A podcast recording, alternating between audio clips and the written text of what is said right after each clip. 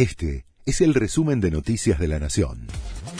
La Nación presenta los títulos del miércoles 14 de febrero de 2024. ley analiza extender las sesiones extraordinarias.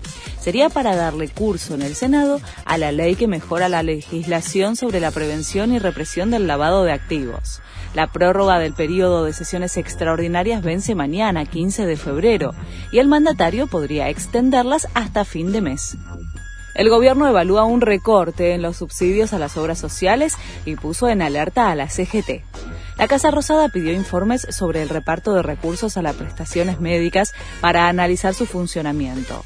El gobierno tiene el objetivo de correr a los intermediarios entre los aportes estatales y sus beneficiarios. El pedido de informes surge en un momento de tensión con los gremios que el 24 de enero protagonizaron un paro general contra el gobierno. El INDEC difunde hoy la inflación de enero.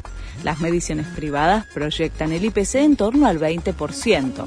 Marcaría una desaceleración respecto de la cifra alcanzada en diciembre, que había sido 25,5%. 2023 cerró con una inflación de 211,4%. El fin de semana largo registró un gran movimiento turístico. Destinos tradicionales por las celebraciones del carnaval, como Corrientes, Entre Ríos y Jujuy, registraron un 100% de ocupación. Algunas ciudades de la costa atlántica llegaron al 90%. Según las autoridades, se movilizaron más de 2 millones y medio de personas. Independiente le ganó a Rosario Central por la Copa de la Liga. Fue 1 a 0 con gol de Federico Mancuello. El rojo sumó tres puntos claves que le permitieron alcanzar a River en la punta de la zona A. Hoy sigue la quinta fecha con cinco partidos, entre los que se destacan Boca Central Córdoba y Atlético Tucumán River. Este fue el resumen de Noticias de la Nación.